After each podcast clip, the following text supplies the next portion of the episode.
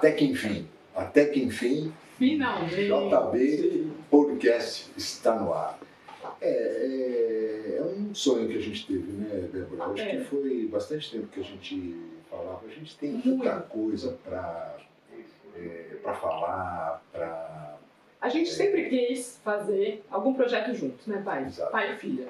E aí a gente ficou imaginando, e falava, fazer um projeto. E aí. Você lembra aquele que nós fizemos do, do Dia dos Pais? Aquele, aquele do Dia dos Pais foi um negócio tão legal Foi. que, que foi uma homenagem a todos os pais, né? Foi. Foi, foi, foi muito legal. E aí, com a ajuda da Fê, pra quem não sabe mesmo, né? E o Beto, meu cunhado, nasceu o podcast. Que a ideia é a gente falar não só sobre saúde, sobre bem-estar, mas muito mais do que isso, né? Para É. falar sobre histórias, sobre Exato. trajetórias, Sobre sobre, vida. evolução. Sobre verdade é sobre vida, porque eu sempre quis ser médico. Hoje mesmo uma paciente me perguntou, falou assim, o senhor sempre quis ser médico? E eu falei assim, sempre quis ser médico. E acho que é artista também. né? Não, mas sempre quis ser médico. E eu tinha um, eu tinha um pediatra, é, o, o Jaime Abowski, ele era um pediatra, um cara grandão. E ele ia na minha casa atender, eu, meus irmãos, e eu ficava encantado. Eu ficava, assim, é, sabe, extasiado. Falei assim, putz, como se fosse um super-homem. Mas você tinha quantos Cara, anos? ah, devia ter uns 5, 6, 7, 8 anos, tinha essa idade. E eu ficava assim, como se estivesse olhando mesmo o super-homem, o Homem-Aranha. Admirava. Admirava demais Queria ser igual. queria ser igual. Aí ah, o tempo foi passando, sempre com aquela coisa, o que você vai ser? Você é médico, médico e tal. Meu pai, em português, que é então, só existiam três eh, profissões. Ou é médico, ou engenheiro, ou advogado, escolhe uma. Não tem, não tem como você sair daí.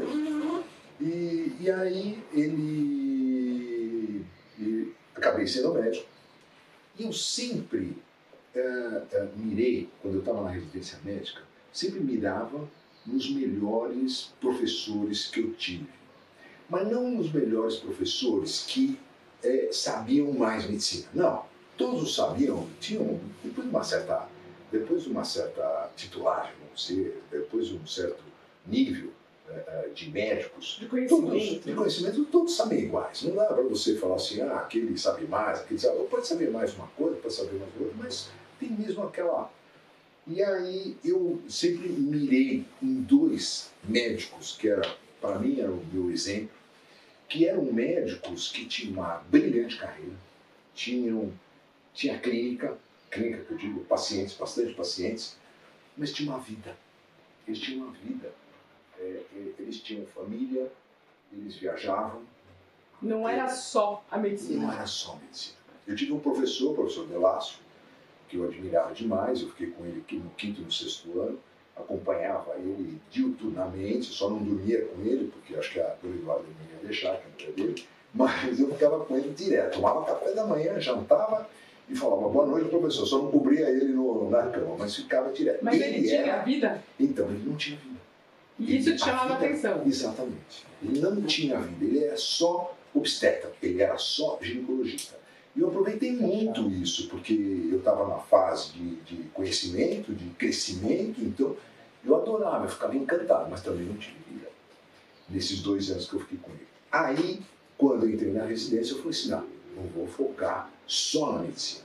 Eu acho que existe, é, é, existe um novo horizonte. Medicina faz parte da minha vida, eu gosto de ser médico, eu quero ser médico, eu Mas você não é só. mas eu não sou só médico. E é por isso que nós estamos fazendo esse JB Podcast. A gente precisa se reinventar. Se eu tivesse fazendo a mesma coisa que eu fazia quando eu me formei, há 40 anos atrás, agora, é, daqui três semanas, eu vou comemorar, nós vamos fazer um hotel, vamos comemorar 40 anos de formado.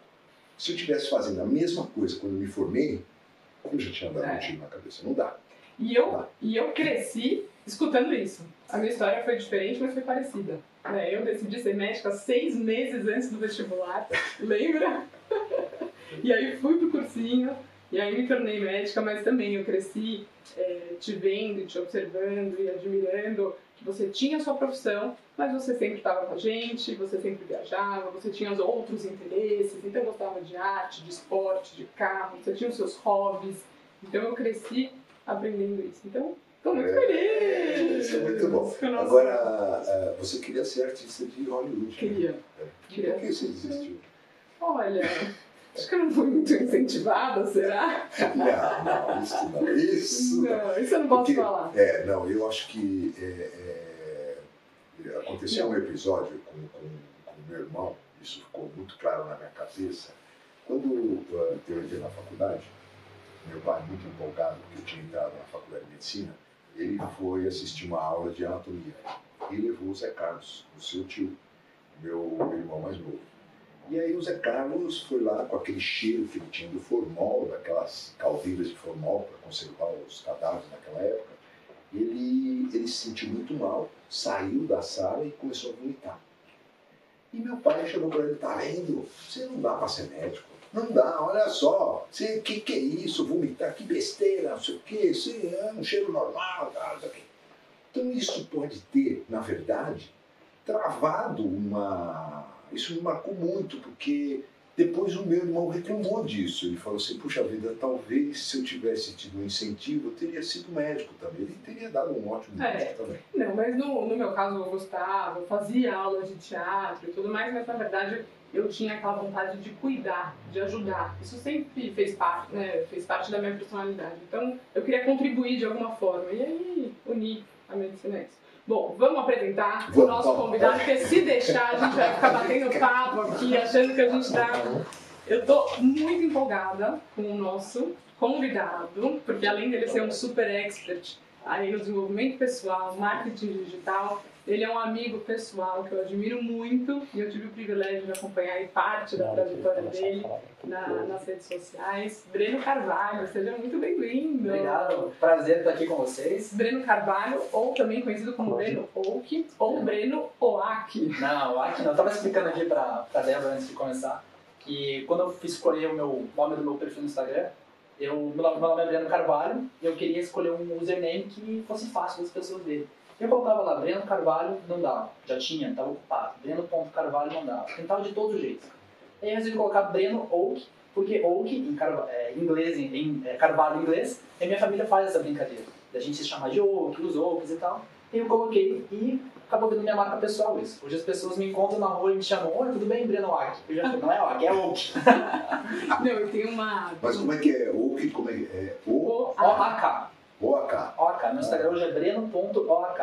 Hum. E as pessoas não entendem. Então, uma vez por mês, mais ou menos, lá nos meus stories eu explico. Ou que é carvalho em inglês, Breno Oak. Não. Explica a pronúncia também. E tem uma curiosidade muito legal, que tem uma relação também com a família da Maitê. É, da minha mulher. Quando eu conheci a Maitê, é, o irmão dela, o Betinho, ele é, trabalha com marketing, e a empresa dele é Oak Marketing. Então tem tudo a ver, então acabou misturando ali. A empresa familiar deles também, que se chama, a holding familiar também é Oak.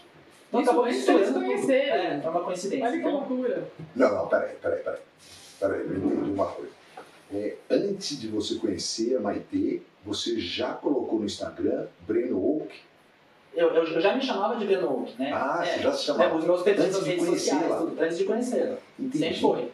E aí conheceu. Não no Instagram, no Twitter, eu já era Breno Oak, alguns outros perfis de redes sociais eu já era Breno Não, e a sua família, vocês se chamavam de os. The, the Oaks, É. são os Carvalhos, É. né? Incrível. Muito legal. Incrível. Então, como eu tô sempre explicando, até a primeira página da minha newsletter eu explico lá, Breno Oak, o que, que é Oak, como é que se pronuncia. Muito legal, Bom, a gente já começar deixando claro.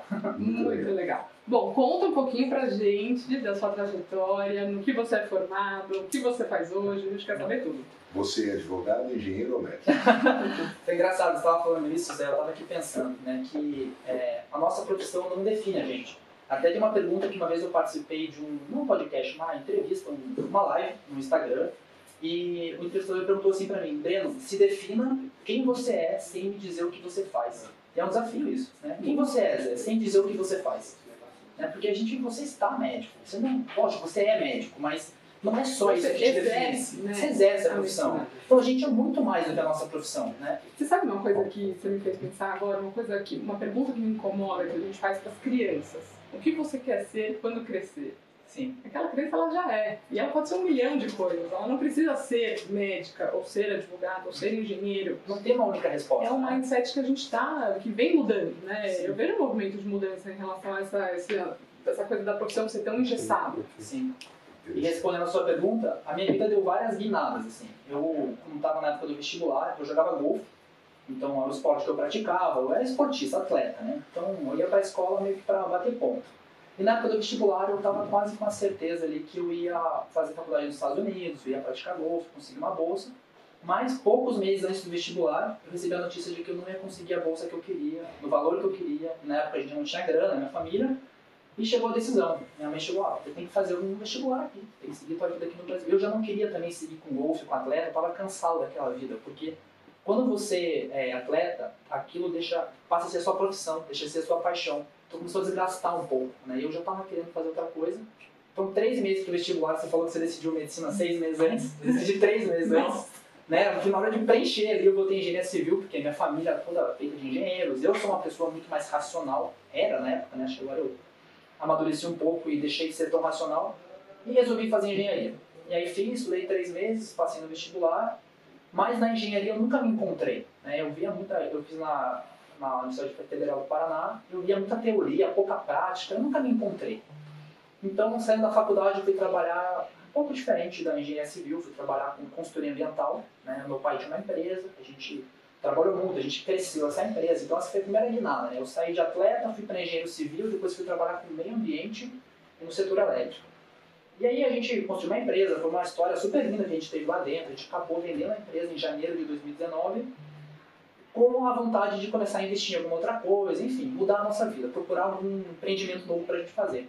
Em 2019, eu resolvi assumir um compromisso público, porque em 2018 eu coloquei no meu Facebook lá, objetivo do ano, aquelas promessas de 1 de janeiro, né? Depois você até se arrepende. Eu coloquei lá, o objetivo do ano é ler 24 livros, isso em 2018. Eu falei, eu não consegui ler 24 livros, eu li 18. E aí, em 2019, eu falei, por que não? Né? Vamos dobrar a meta, né? Já que, tá, já que eu falei na outra, então vamos ler 50, 50 livros durante o ano. Eu falei, mas consegui ler 46 livros.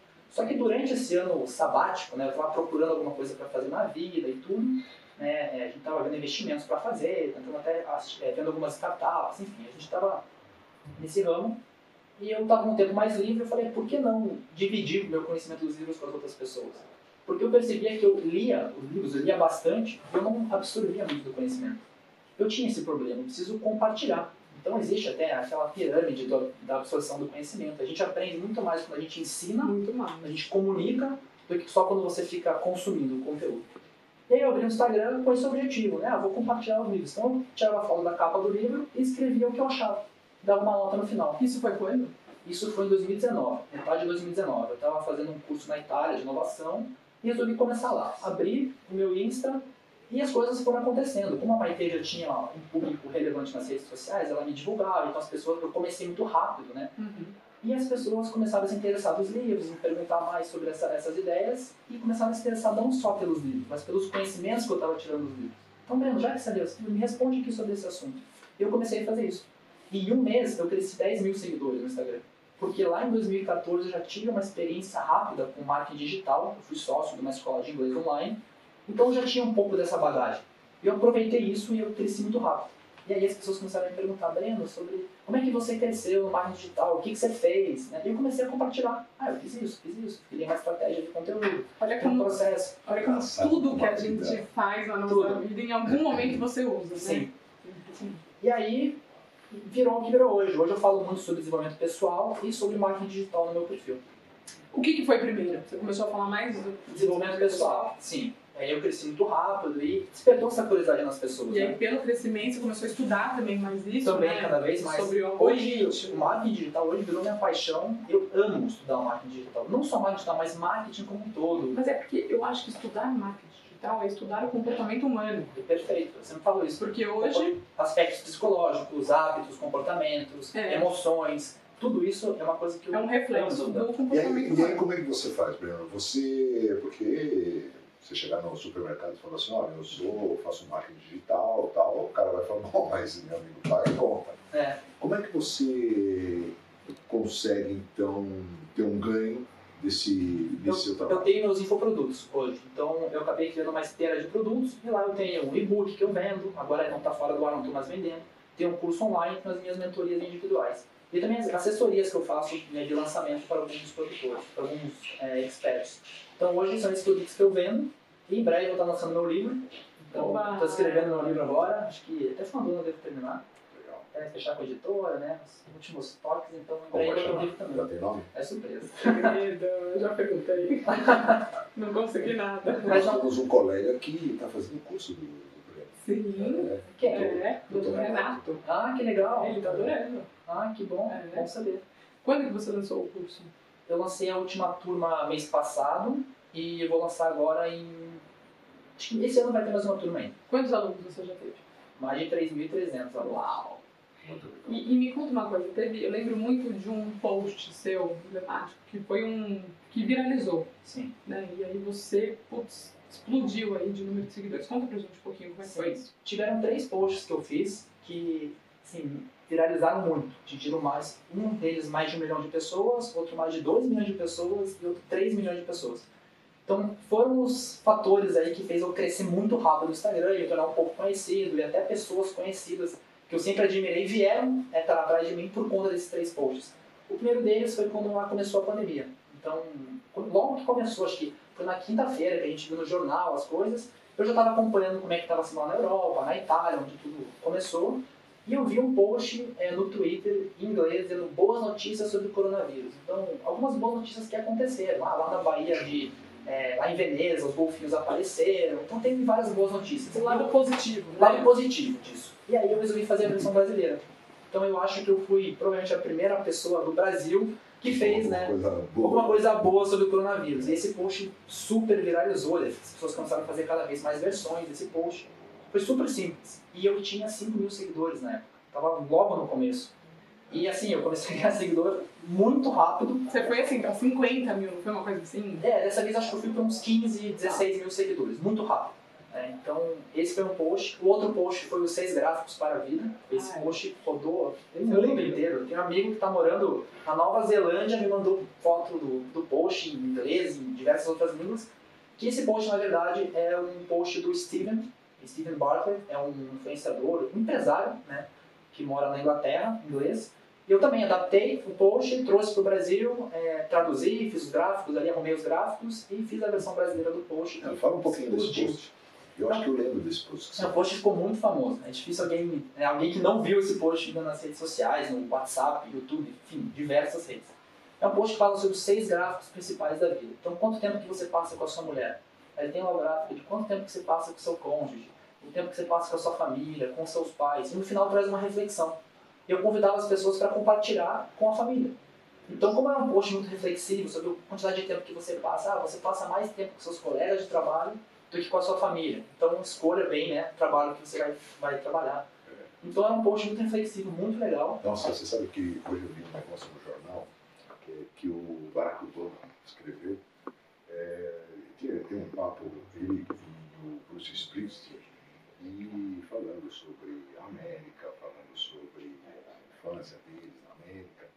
E ele falou uma coisa dizendo o seguinte, que é, ele, no leito dele de morte, ele vai lembrar dos passeios que ele dava de mão dada com as filhas. E não vai lembrar das eleições que ele ganhou. Dizer, Barack Obama. Então é, é exatamente o que você está falando. Quer dizer, você fazer uma reflexão Sim. né, da sua vida. né? Não, muito legal. Eu também falei, eu mostrei para sua mãe e falei assim, olha o que ele escreveu. Mas é isso. A gente é fã do Barack Obama, então e é exatamente isso. E volta aquilo que a gente estava falando, nossa profissão não é o que define a gente. Nossa vida não é só a nossa profissão, é também a nossa profissão. Mas é o que a gente faz no, no restante do tempo, nossa família, com quem a gente passa. Então é difícil, depois façam esse exercício, explicar quem você é sem mencionar o que você faz. Isso É difícil. É difícil, é difícil. Olha, deixa eu ver, como é que eu faria? Quem é você, José? Então, ah, caramba, sem falar minha profissão, quem, quem sou eu? Eu sou uma pessoa é, é, disciplinada, eu sou uma pessoa é, dedicada, eu sou uma pessoa otimista, é, feliz. O que mais? Autoestima maravilhosa. Eu sou demais. é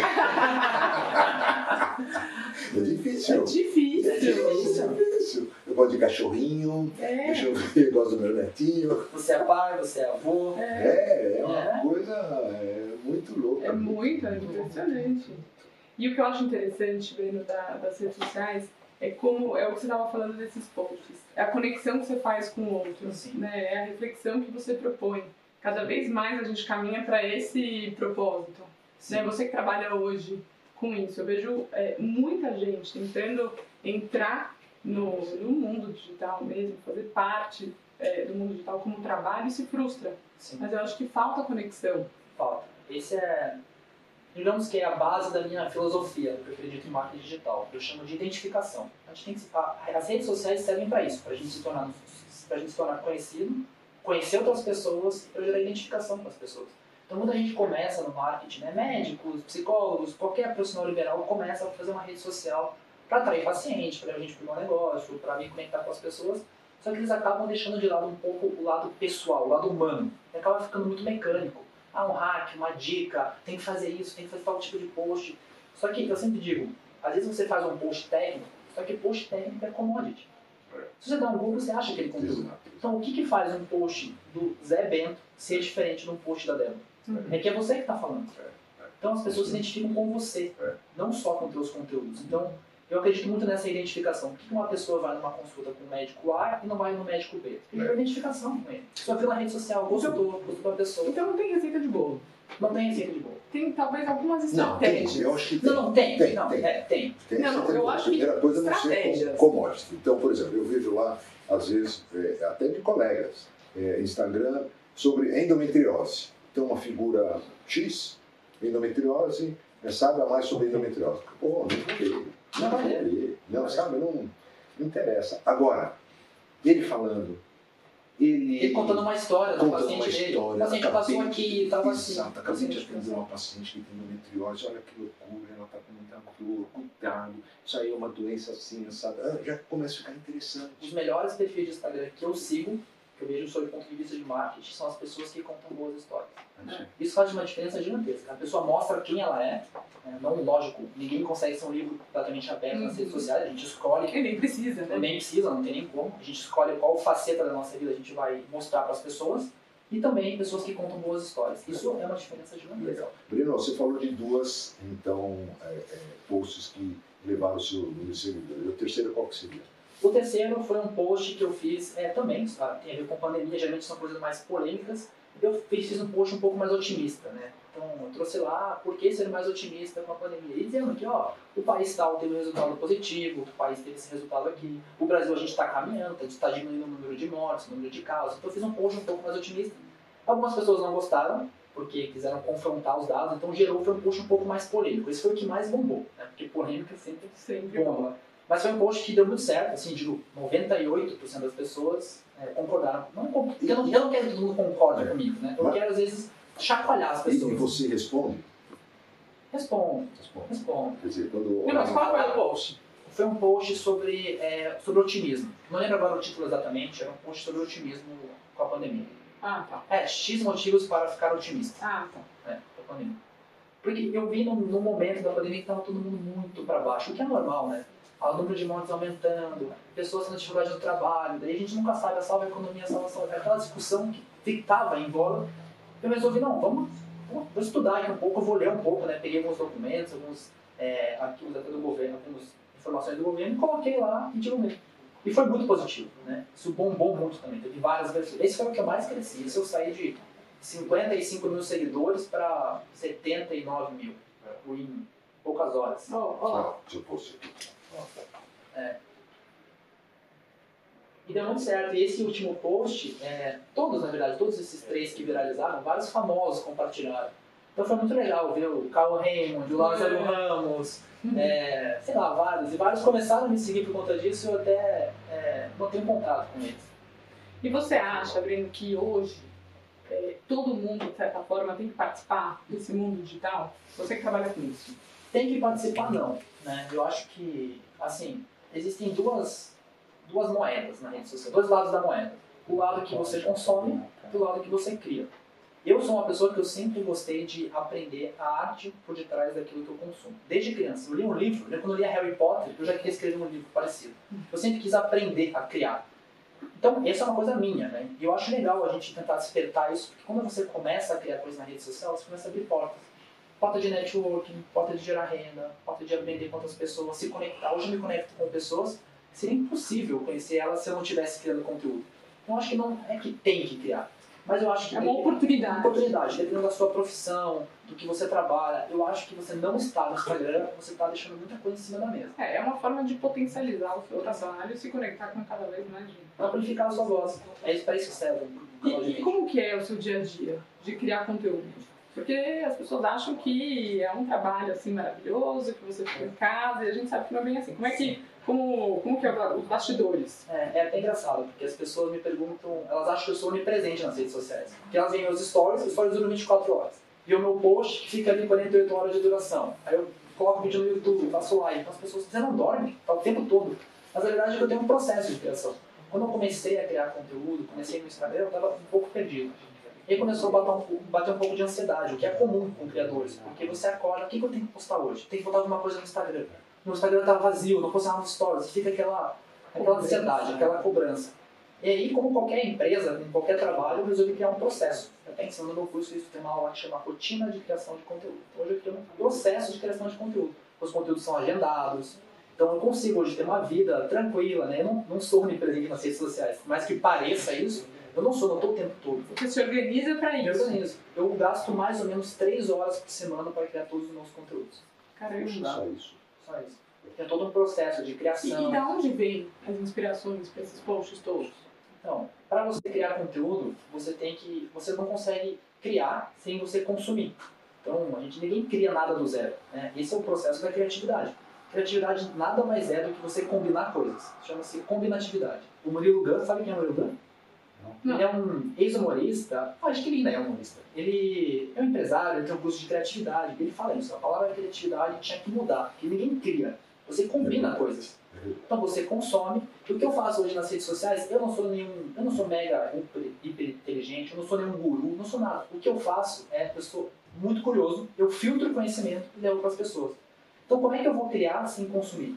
Então eu sou um consumidor ávido, né? Consumo diversas coisas. Até estava conversando agora, mostrando com meu cunhado, contando de um podcast bizarro que eu vi um tema e ele, cara, como é que você Que assunto nada a ver esse? Mas eu sou isso, eu sou uma pessoa muito curiosa. Eu acho que é, o meu mérito assim maior não é nada que eu que eu fiz, que eu sou nada. Eu acho que é a minha curiosidade. É, é meio incessante o que eu é, tenho. Você sabe que isso é muito frequente na arte. Então, na arte, você vê um quadro, você fala assim, puxa mas parece que eu já vi aquilo que pinta muito parecido. Aí você vai pesquisar Sim. e tem realmente. São as inspirações, São né? as inspirações, quer dizer, não é, não é cópia, não é isso, não. Não, É, é aquilo. é, é, é, despertou uma criatividade É. num outro indivíduo daquele qual eles aparentemente. nada se cria, tudo se É. combina. Tudo. É. É até um pouco prepotente você dizer, ah, isso aqui fui eu que criei, 100% veio da Não minha tem cabeça. como. Não foi, você teve uma referência de um outro lugar, Assim. tudo, né? E tudo que você consome ao longo da vida. Né? Acho que não é vida. nem assim nos últimos dias, mas ao longo da vida, em algum momento você vai lá, Sim. acessa aquele lugar, aquela informação, aquela. é, e aí acaba perpetuando isso em forma de texto, de imagem, de ideia, de projeto. É, o Steve Jobs falava isso, né? Connect the dots. É isso. Conectar as coisas na vida. Você conecta uma coisa que você aprendeu no passado, que você aprendeu na escola, É. um vídeo que você viu agora, com o assunto do momento. Você junta e vira um conteúdo atual. Quanto tempo você passa na mídia social por dia? Mais ou menos isso também. É, mesmo, eu, eu- a quantidade de tempo que eu crio e que eu consumo é praticamente igual. Assim, eu não, não sou viciado em rede social, porque eu tenho muitas outras coisas para fazer. Eu tenho os meus produtos, né? É, os, meus, os meus alunos que eu tenho que dar atenção, eu dou suporte diário para meus alunos no, no curso, então isso me toma muito tempo. Mas eu consumo bastante, bastante coisa de tudo, tudo quanto é tipo. Como que era aquela pesquisa que você estava me falando, antes da gente começar? Ah, eu vi ontem. É, eu soube que ia vir aqui, eu falei, vou trazer alguns dados atualizados para vocês. Eu vi que a média do brasileiro nas redes sociais é 3 horas e 40 minutos por dia. De média. Por dia. É muito tempo. Né? 20% do tempo que a gente está acordado, a gente está nas redes sociais. Todo mundo está com isso aqui na mão, ligado. Pai, quanto tempo você fica? Então, Acho que um pouco mais, Vamos, né? vamos ver o que, que é mídia social. Por exemplo, hoje eu fui passear com meus cachorros, 5 horas da manhã, acordo 5 horas da manhã, pego a cachorrada, é uma, é uma hora que não tem ninguém na rua, né? tem uma praça perto da minha casa, então eu coloco um. Que delícia, né? Sozinho. Ah, não, sozinho. E eles adoram, porque eles acham que é sempre assim, né? nunca tem nada. De vez em quando aparece uma ou outra pessoa correndo, Um fazendo outro exercício. Eles sa... Outro cachorro, eles saem correndo. Eles vão soltos? Vão soltos. É, às vezes dá problema, né? Porque tem um vira-lata que é meio invocado. Os outros dois Golden Retriever vão, vão na boa. Mas aí, e eu vou escutando, hoje escutei o, o- uma, uma, uma live de um, de um nutricionista falando sobre alimentação e saúde da mulher. Eu falei, poxa, isso aí me interessa, vou ficar escutando. Aí eu fico 40 minutos, então, escutando essa live. Isso é mídia social? Sim. É, é claro. É social. Então, Claro. Sabe o que é mídia social também? WhatsApp. Sim. WhatsApp é uma, é uma rede social. Isso é trabalho. Pra gente é, é Sim. trabalho. Mas até o Instagram, por exemplo. O Instagram que hoje talvez é a rede social aí mais utilizada, pelo menos por mim, também é trabalho. Também Sim. faz parte do meu trabalho. Spotify é, é mídia social? Não, acho que é aplicativo. Né? É, não sei se contaria como mídia social. Porque aí que tá, é, é, sabe, hoje o celular, primeiro que é uma máquina muito tentadora, muito sedutora. É uma Demais. coisa impressionante. Você fala, Não, porque nunca diz chega. A tecnologia nunca vai dizer que você chega, Zé. Não. Chega, você não vai dizer. Então a gente tem que impor esse limite também, né? Antigamente, eu ia num restaurante e, e via alguns casais, não conversavam, só ficavam no celular. Sim. E eu criticava. Eu falava assim, ah, para Daniela, aquele casal, que coisa, só ficava no celular, não sei o quê. Mas hoje, até uma conversa é interessante você mostrar, olha, olha o lugar que eu fui, Sim. Olha a, a mensagem que eu recebi da minha paciente, olha o Instagram do Breno, olha o que ele me mandou. Quer dizer, faz parte da nossa vida. Hoje não é uma coisa Não. sabe, o que o casal está se separando. Não, pelo contrário, às vezes está até é, é, é, agregando. Mas o problema não é a rede social. Nunca foi a rede social. A maneira como você usa a rede social. É uma televisão? Exatamente. Como tudo na vida. A como maneira. carro. Exatamente. É o quanto você deixa isso te consumir.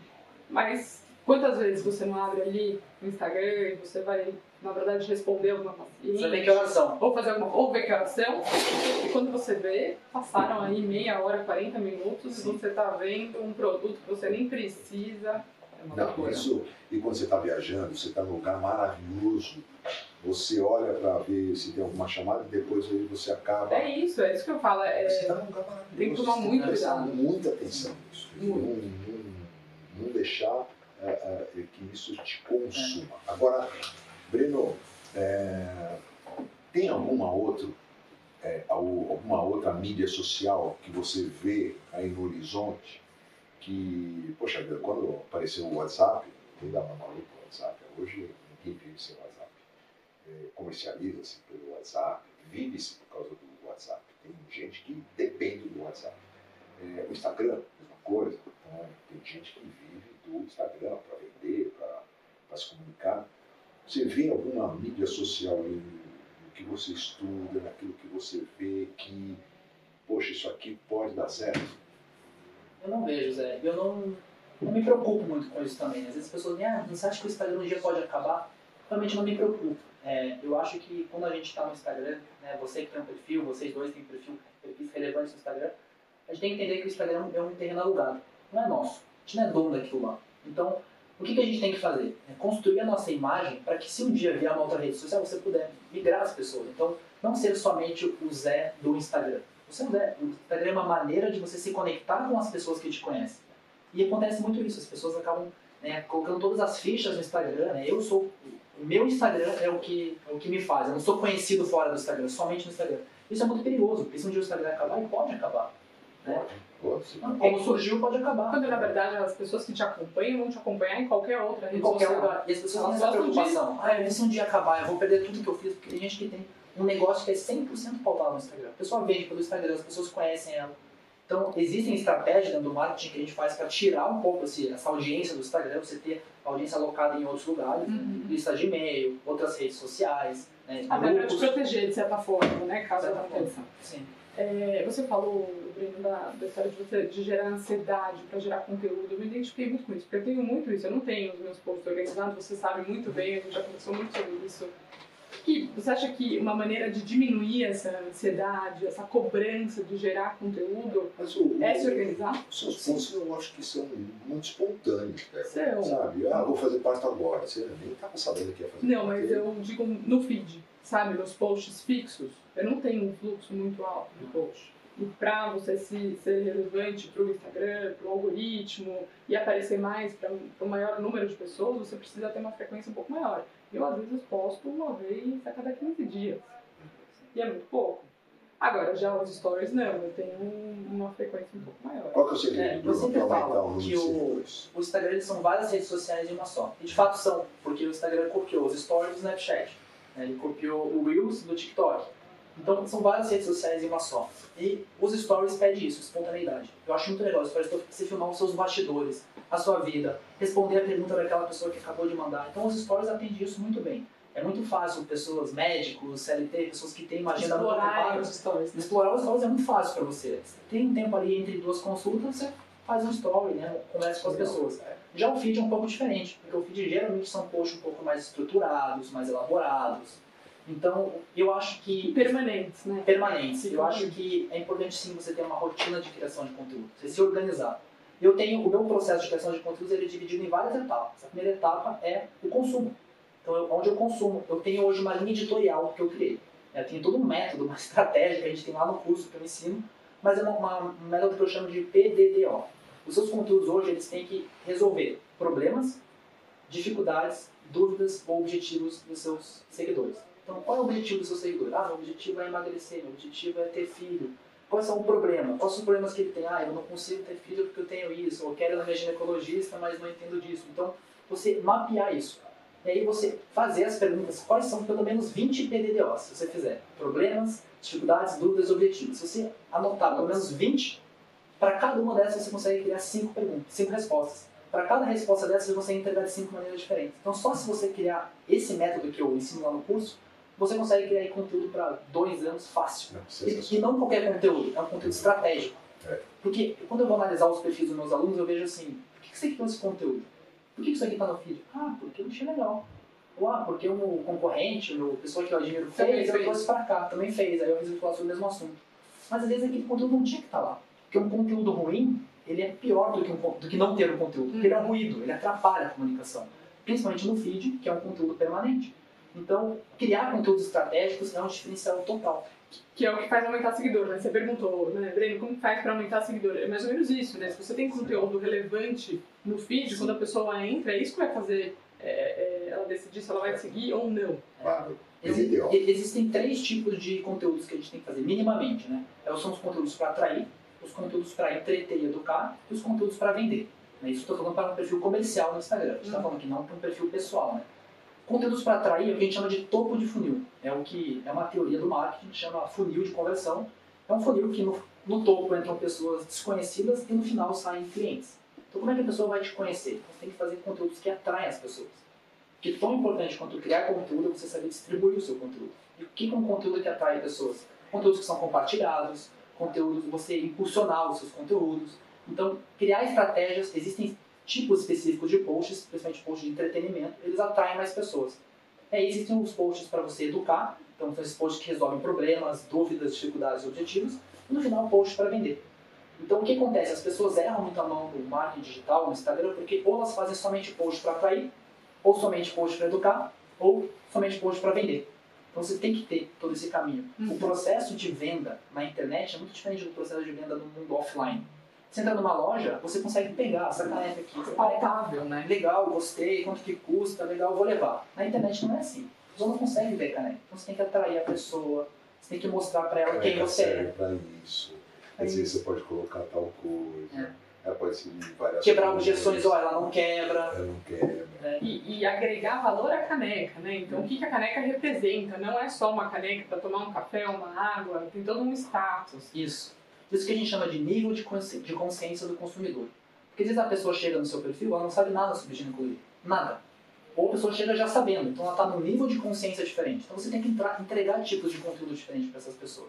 Isso é estratégia de marketing digital. E o que acontece? Às vezes as pessoas não sabem dessas coisas e se arriscam no mundo digital e começam a criar conteúdo. E não sabem muito bem o que está fazendo. Né? É, e estão perdendo muita Normalmente é coisa. assim. É difícil. E aí você vê, eu vejo assim, o número das pessoas que me seguem, meus seguidores, e hoje eu faço enquetes com eles, pergunto, ah, você já começou? Ah, já comecei, mas é muito difícil desistir. Porque a pessoa, eu acho isso é engraçado, as pessoas passam 3, 4, 5 anos numa faculdade para fazer uma pós-graduação, daí começa com estágio, demora tempo, começa ganhando pouco, vai evoluindo na profissão. Quando se trata de marketing digital, que é um canal poderosíssimo, Que é tudo pra onde? ela quer bombar em três meses. Só que sem aprender nada. Como é que você não vai aprender como que funciona? Como que sempre chamo assim, tem um evento que eu faço de tempos em tempos que se chama o jogo do Instagram. É um jogo, você tem que aprender a jogar. Quando você vai se arriscar em qualquer nova empreitada, a primeira coisa que você tem que fazer é como é que funciona isso aqui. Onde é que eu estou pisando, né? Então, esse é o maior erro que as pessoas cometem É. de longe. Eu acho que o mal né, dos dias de hoje é esse imediatismo. Em Sim. tudo. Tudo. Porque a gente vive num mundo onde o imediatismo Mas, prevalece. Tudo não, se quer pra ontem. Você não aprendeu em lugar nenhum. Como, é que foi essa sua. Porque é impressionante a, a sua receptividade Mas, com, o- com, com as pacientes. Quer dizer, elas adoram. É, é, mas você você vai me sabe ajudar num parto, mas a paciente fica esperando o story do parto. o vídeo, né? O vídeo do parto. No dia seguinte ela fala, ai, mas aquele vídeo. Eu falei, mas não, e o parto? Não gostou? Não, o parto estava ótimo, tá, mas o vídeo. É um diferencial. Mas você sabe que eu escutando aqui o Breno falar, eu penso o seguinte, poxa, eu eu tenho também, eu acho que eu tenho uma facilidade, eu- é um pouco até intuitivo, e eu fui observando e também né, me coloco nesse lugar de curiosidade, de né, querer aprender todo o processo, mas escutando o Breno falar, eu falei, meu Deus, eu vou fazer esse curso, porque dá pra ser muito mais, dá pra me organizar muito melhor, dá pra eu ficar muito menos ansiosa com a rede social, porque eu fico, de fato, eu me cobro de, de ter que gerar conteúdo, e a nossa rotina é muito puxada. Mas sabe o que Então, eu acho que se organiza, perde muito. Sim. tá- Mas o seu diferencial, eu acho que você cresceu muito porque você mostra muito quem você é. Quem é a pessoa por detrás daquele perfil. Você conversa muito. A sua relação com seus seguidores é uma relação muito pessoal. É. Você conversa, você pergunta, você conta um pouco da sua vida, do seu, você gosta de moda, da música que você está ouvindo. Então, isso conecta muito. E o erro que as pessoas cometem, principalmente, principalmente profissionais liberais, é levar muito para o lado técnico.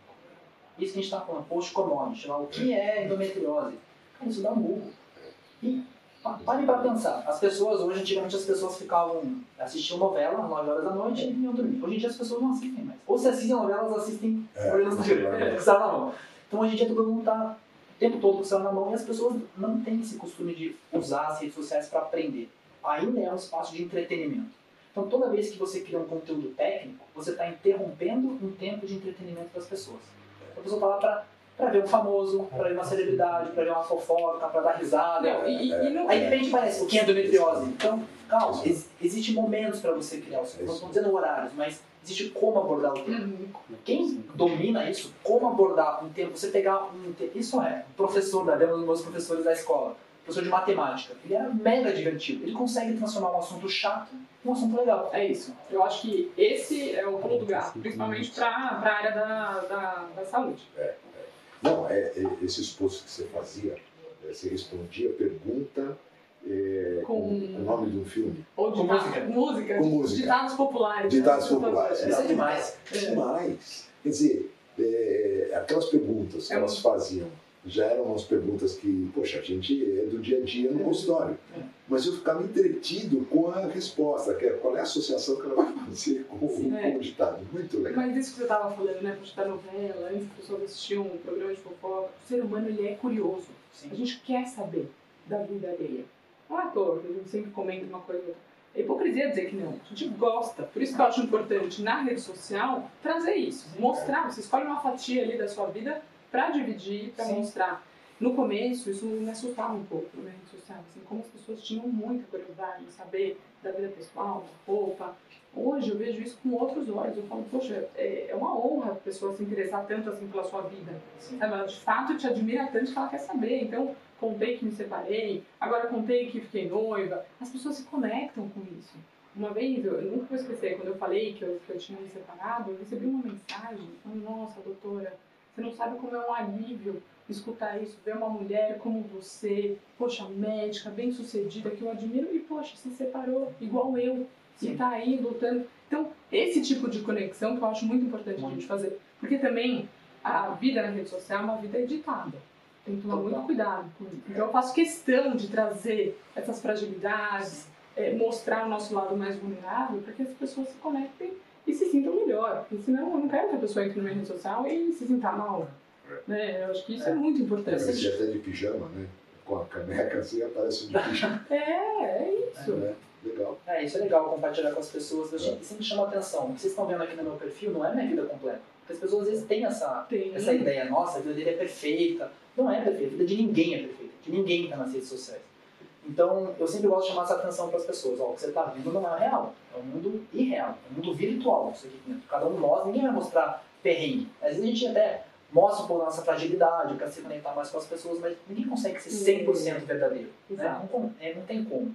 Então, eu acho que o antídoto para isso é ensinar as pessoas que, ó, isso não é real.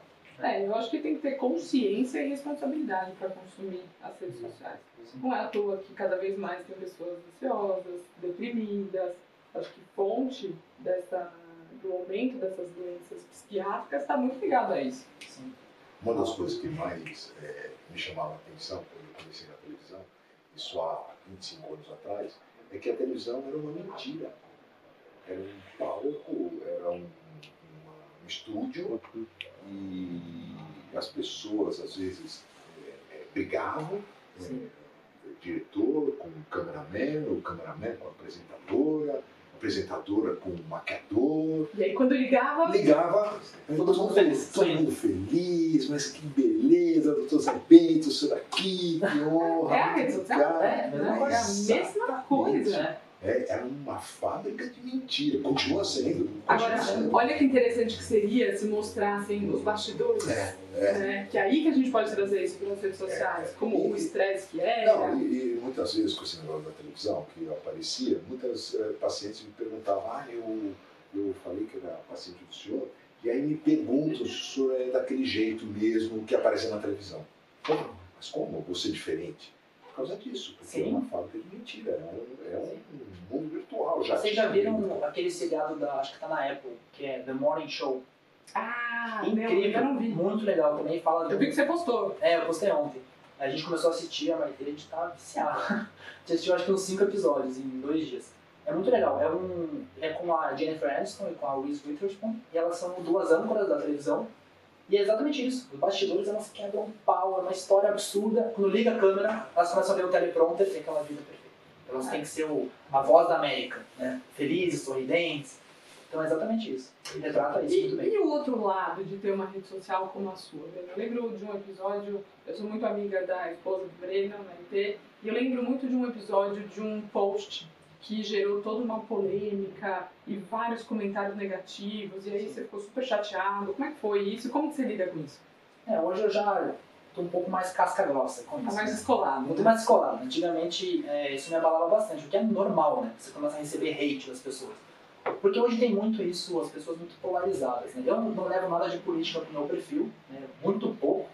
E, só que as pessoas têm essa mania de te colocar em caixinhas, querer te, né, polemizar as coisas. É, então às vezes a pessoa acaba entendendo uma coisa, ou até mesmo algo que eu disse, né, mas a pessoa vai lá e joga, despeja aquele ódio em cima de você.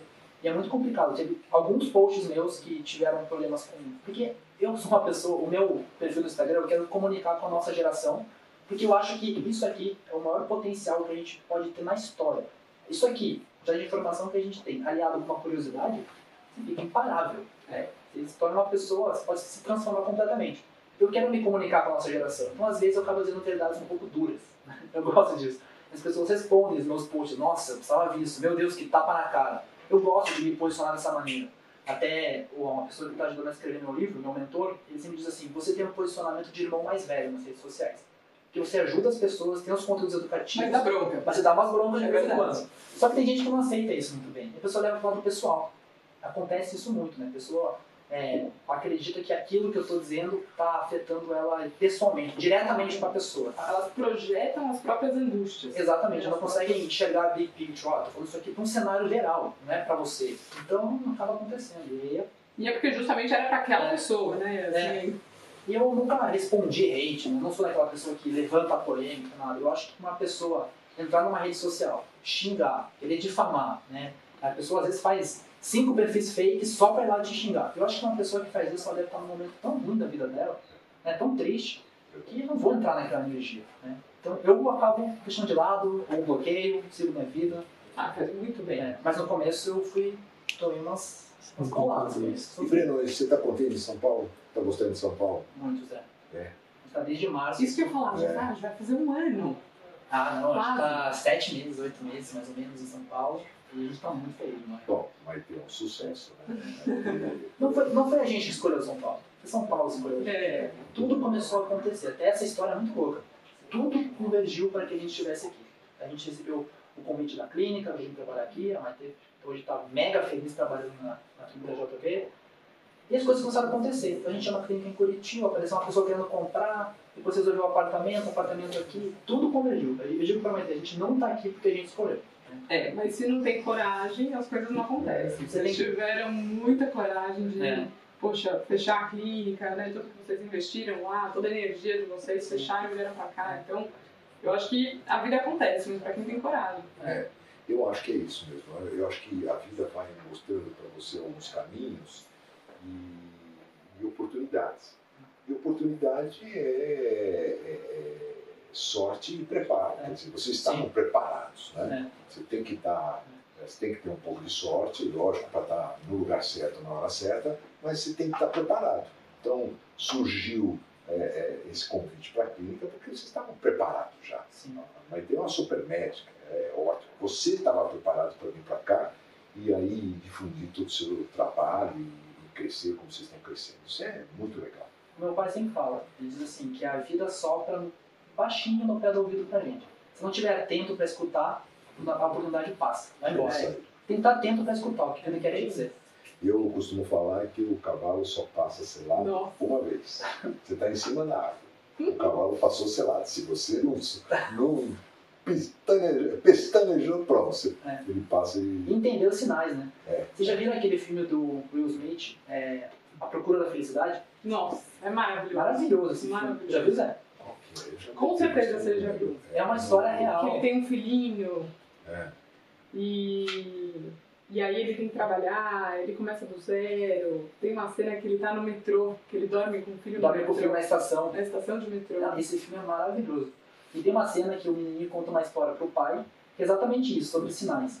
Ele conta que um dia teve um, um naufrágio, né, um náufrago, e a pessoa estava à deriva no mar, e passou pessoas querendo ajudar, passou o primeiro barco, oh, tudo bem, quem que te ajudar? né? Quer ajuda? Ele falou, não, não, Deus vai me ajudar. Aí o barco vai embora. A gente vem outro barco, e "Ah, você tá precisando de ajuda? Não, não, Deus vai me ajudar, pode ir tranquilo. Deus vai me mandar ajuda. Vai me mandar ajuda. É. Aí ele morre e vai pro céu. Aí ele chega no céu e fala, pô Deus, você não me salvou? Tava lá esperando tua ajuda. Deus falou assim, pô, te mandei dois barcos. Você não aproveitou a chance. Mas isso eu costumo, essa história, eu costumo falar que era um pároco que estava, um padre que estava numa paróquia e que a cidade ia ser inundada. Então foi o prefeito lá falou, olha, nós vamos inundar a cidade porque vai ter uma, uma represa muito grande aqui, vai ser inundada a cidade, nós vamos mudar lá para cima outra cidade. Ah não, mas aqui na paróquia não vamos sair. E aí começaram a inundar, mandaram um barquinho, até mandaram um helicóptero, ele estava agarrado na ponta da, da igreja, mandaram um helicóptero para pegar esse padre. E ele falou, não, morreu, foi lá falar com Deus, poxa, mas eu mandei tanta ajuda. E eu costumo contar essa história para pacientes que estão querendo engravidar. Não, que legal. Quer dizer, então quando elas chegam lá para Deus e falam assim, puxa vida, eu fiz tanta coisa, caramba, eu, eu queria tanto um filho, o senhor não mandou, como eu não te mandei?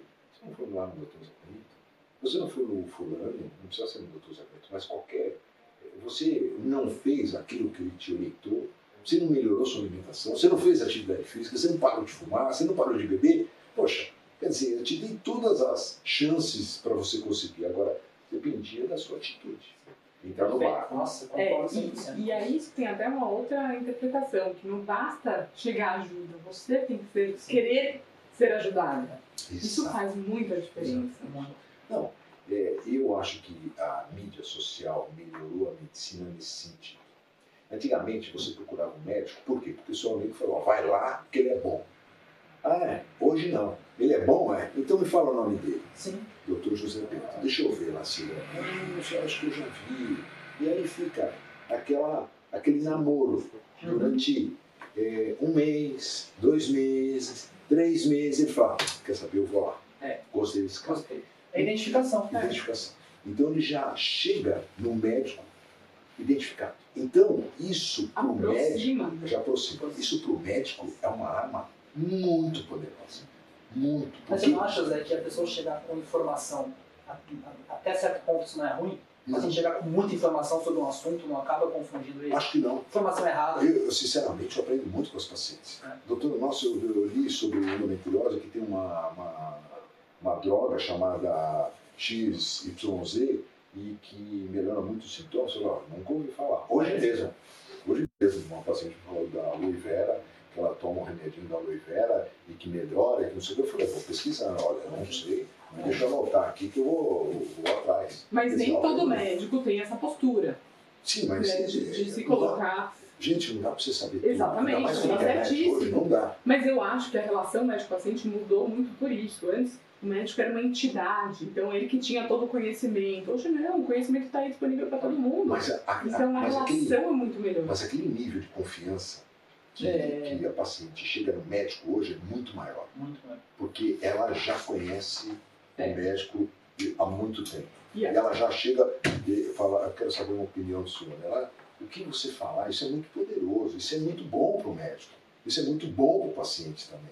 Porque ele fala assim, olha, realmente a senhora precisa fazer uma reposição hormonal. Não são todos os médicos que são a favor da reposição hormonal, mas ela sabe que eu sou a favor, Sim. porque ela já viu Ela chega direcionada. já chega direcionada. É. A gente É entrou isso no. YouTube, já viu falando sobre reposição hormonal. Eu já convenci ela no YouTube, já convenci ela no, no Instagram. Eu não, não preciso convencê-la no consultório médico. Eu já falo, ah, eu vim aqui para isso, eu quero fazer.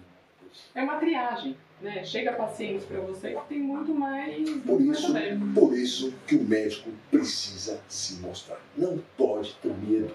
O médico precisa. Se ela for no Instagram, fala quem é o médico, doutor Zé Bento, e não achar o doutor Zé Bento, o que que ela vai achar? Sim. O que, que ela vai Mas a, mas a rede social democratizou muito o destaque na medicina. Demais. Né? Antes, os, os médicos que se destacavam eram os professores, os chefes da cadeia da USP, da Paulista, da Santa Casa. Hoje não, hoje todo mundo tem oportunidade para eles- se E destacar. eles se protegiam, É. sabe? Um indicava o outro, então ficava naquela máfia, né? É quem coisa. estava nas mídias tradicionais. É. Tava no jornal, tava na revista, tava na TV. Hoje, Mais ou menos. um sabia que antigamente eu acho que a mídia na medicina era mal vista. Você Nossa. pode falar melhor que ninguém. Nossa. Então, eu lembro muito disso. Eu pequenininha, imagina, a gente, né, de você contar os colegas falando que você era marqueteiro, que era charlatão. Era, não era uma coisa bem vista. Mas, Eram pouquíssimos que iam, que tinham a coragem de ir. E, e, e quando eu duvidava disso, quer dizer, você fala assim, cara, não preciso disso, né? Não ganho nada. Sim. Vou lá, coloco a minha cara para bater. É programa ao vivo. Então, to- todos os apresentadores eles têm todas as maneiras. Eles estão acostumados. Mas eu não tinha essa, esse jogo de cintura. Falei, será que eu preciso disso? Mas quando eu passava no hospital, aquela moça que estava limpando o hospital, ela me parava e falava assim, doutor Zé Bento, o senhor me ajudou tanto. O senhor falou que era mioma, porque eu tinha ido num posto e queriam que eu operasse o mioma. E ninguém me falou o que que era mioma. Ninguém me falou que tipo de cirurgia que tinha que fazer. Por que, que eu tinha isso, que isso operar? não tem preço. Isso não tem preço. Não tem Então, eu falei assim, Você levar informação de fazendo, qualidade. é, num país pobre como o nosso, eu estou fazendo realmente um trabalho social. Então, sempre encarei isso É. como um trabalho social. Então, quando me ligam até hoje, olha, você pode ir na Gazeta, você pode ir no SBT, eu falei, vou, vou, mesmo com a mídia social, que hoje qualquer um vê lá no mas às vezes a maneira como você fala, você atinge um público Diferente. diferente, um público mais simples, um público que, sabe, não sabe procurar mioma, começa a ler sobre mioma, não vai saber o que está escrito. E esse é um erro comum que muitos médicos cometem no Instagram. Eles, a pessoa, o médico estuda aquilo diariamente, fala sobre aquilo diariamente, tem um nível técnico de conhecimento muito alto. Aí vai pro Instagram e não consegue reduzir um pouco o nível. É. E fazer isso que você acabou de falar. Ensinar algo simples É. para as pessoas. Mas saber passar informação, acho que também é um, é um talento, né? Que você desenvolve, claro que você treina, mas é algo, é um dom que você tem que ter. Foi, foi é, realmente, isso é, é, você aprende. Porque ninguém me ensinou para ir na televisão e falar É, não- Mas você ficava nervoso? Mas demais. Porque, por exemplo, Eu eu- há 10 dias atrás fui lá no SBT. Meu Deus, eu fiquei muito nervoso. Fiquei muito. Sabe, você ficava nervoso? Mas demais, demais. Eu comecei no Norte a Norte. Norte a Norte era um programa que tinha na Record, que a Ana Maria Braga apresentava. Ela estava no começo também. Ela também não era da área. Ela era da área escrita, de, de revista. Ela trabalhava na Abril. E foi contratada pela Record para fazer esse programa feminino. Também não tinha nenhum programa feminino na época. Eles abriram com Norte a Norte. Quem, quem idealizou todo o programa foi uma diretora chamada Jussara. Lembro dela até hoje. E aí ligaram para o Einstein e falaram assim, olha, nós estamos precisando de um médico, uma indicação de um médico para responder perguntas sobre pré-natal. Eu falei, ah, é, o Einstein falou assim, ah, eu vou ver aqui um médico então, e eu vou falar com ele e ver se ele aceita. Aí eles me ligaram, entraram numa lista, né, que eles devem ter uma lista, ou então ninguém aceitou, não sei muito bem, até hoje não sei. E aí falaram assim, olha, tem o doutor Zé Bento, ele aceitou, então eles ligaram para mim, eu fui lá, e respondi as perguntas. E aí a Jussara falou assim: Olha, você fala tão bem na televisão, porque eu dava aula, eu gostava de dar. Então você fala tão bem na televisão, e você não pode vencer com ele, você não vê, você não vê, você não vê. né? E acabei ficando fixo uma, a- Um quadro. um quadro de saúde, Mas então você já falava, viu? mas por causa da, Das aulas. das aulas. Mas você ficava nervoso. Ah, mas demais, era uma coisa to- totalmente É que nova. a televisão assusta. Você vê aquele cenário, o camarim, as pessoas, vem uma pessoa te preparar, colocar o microfone. Isso assusta um pouco, né? Maquiagem, Maquiagem. Você fica. E, e do lado de uma apresentadora que é conhecida, então você fica muito impressionado. E aí você precisa ter jogo de cintura. E, e a gente abria a pergunta para o público, então você não sabia o que vinha. Era. Você fala assim, bom, agora pode vir qualquer coisa que você fala, nossa, vai, vai. Então você tinha, tinha que ter jogo Nossa. de cintura. Era muito. E como isso mudou, né? Porque É. hoje. E- e na época? Na época eram três médicos. Era o Drauzio, Uhum. Era o Jairo Bauer e eu na televisão. Não tinha outros. Não tinha outros. E eu, eh, nessa época, eu frequentava Hospital das Clínicas, eu queria ser professor, eu também era professor lá de Taubaté. E, e- e eles me viam, os colegas me viam meio, sabe, assim, meio Com outros olhos. com outros olhos. Falei assim, "Ih, esse cara aí tá, Tá querendo aparecer. tá querendo. Mas é justamente aparecer." isso que você queria. Você quer aparecer, se tornar conhecido. Amplificar a tua voz, amplificar as coisas que você conhece, entregar para mais pessoas. Eu, eu E como acho. isso foi é, visto com maus olhos por muito tempo. E que bom que mudou. Isso É. só mostra que a medicina É. evoluiu. Porque hoje ir na televisão, ter um podcast, ter uma rede social, Exato. é exato. muito positivo. Eu ouvi isso de amigos. Ah, tá fazendo story só pra aparecer. Sim, é justamente pra isso que eu tô fazendo story, pra aparecer. Já aconteceu de médico perguntar pra mim, "Breno, mas por que, que eu tenho que ter uma rede social? Pra você se tornar conhecido e tornar o que você sabe conhecido. É isso. É pra isso que serve o Instagram. Você ficar conhecido. Ah, mas isso não. Não, isso não é ruim. Por que, é ruim você tornar aquilo que você sabe conhecido para as pessoas e você se tornar conhecido? Isso não é ruim. Uma vez, eu, uma vez eu vi o Drauzio Varela falando por que, ele ia na televisão. Ele falou que acha muito injusto que todo o conhecimento que ele tem, tudo que ele estuda, e isso todos os médicos deviam ter, é, guardar para eles, em quatro paredes, só para o paciente que pagou a consulta. E ele falou assim, isso é muito egoísta do médico. Então, ele tem que compartilhar esse conhecimento com outros colegas, com a população em geral. Ele está fazendo um benefício para toda a população, está devolvendo Isso é muito legal. muito legal. Eu acho que não tem nada mais medíocre do que você regular conhecimento. Você fala assim, não vou falar tudo que eu sei, porque eu escutei isso já em rede social de colegas também. Mas, Débora, por que que você fala tanto de candidíase assim? Ninguém vai te procurar, porque já vão resolver. Claro que não, eu acho que é justamente o contrário. As pessoas vão olhar e falar assim, poxa, ela entende sobre isso, ela vai me ajudar, vai resolver o meu problema. Você fala abertamente sobre esses temas, mas você não está falando especificamente de uma pessoa. A pessoa vai te procurar numa consulta, ela quer ver o caso dela em específico. Mas o conhecimento né, geral, tem acesso. Breno, demais! Muito bom, Breno. Obrigado, obrigado, obrigado. Você trazer delícia. todo esse conhecimento espontaneamente. Parabéns, parabéns pelo seu trabalho. Muito legal e tudo que você tem feito. Bom, eu sou um seguidor, adoro as coisas que você escreve, você está de parabéns mesmo. Obrigado. E eu estou até pensando em fazer o curso. Eu também. Vamos ver se ele. Qual que é o, o Instagram Ah, dele? sim, Ó, por mas, favor, Mostramos é aqui, caramba. Ah, Aí. lá. Arroba. É, Arroba breno.out. pronto. Aí.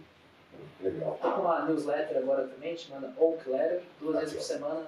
Arroba o Breno. E, e fala pra gente um pouquinho sobre o seu projeto, Prosperar.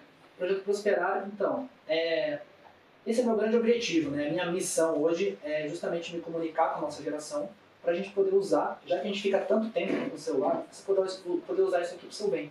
Seja consumindo ou seja criando. Eu sou uma pessoa que eu aprendi muita coisa através da internet. Essa é a minha curiosidade, né? YouTube, Google, tudo eu vou atrás, tudo eu busco. Eu aprendi muita coisa. Eu quero ensinar as pessoas a tirar o melhor possível disso. Então, a maneira que eu encontrei de fazer isso é ou a pessoa consumindo, então desenvolvimento pessoal, a pessoa se tornar o melhor que ela pode, aprender coisas sobre liderança, sobre, enfim, diversos assuntos, e também a forma de criar marketing digital. Então, ensino as pessoas uma maneira de você consumir para se tornar uma pessoa melhor e você criar usando marketing digital. E o projeto Prosperar une essas duas coisas. É um projeto É, é, o- é o Drauzio Varela do marketing digital. É essa a ideia. Então, lá a gente parabéns. tem uma série de marketing, uma série de evolução pessoal. E é isso. Muito legal. Parabéns. Muito obrigado. Muito obrigado, parabéns para vocês. Está Obrigado. maravilhoso esse, esse cenário aqui de vocês. Muito obrigado, viu? Obrigado. Breno. Um beijo. Um beijo.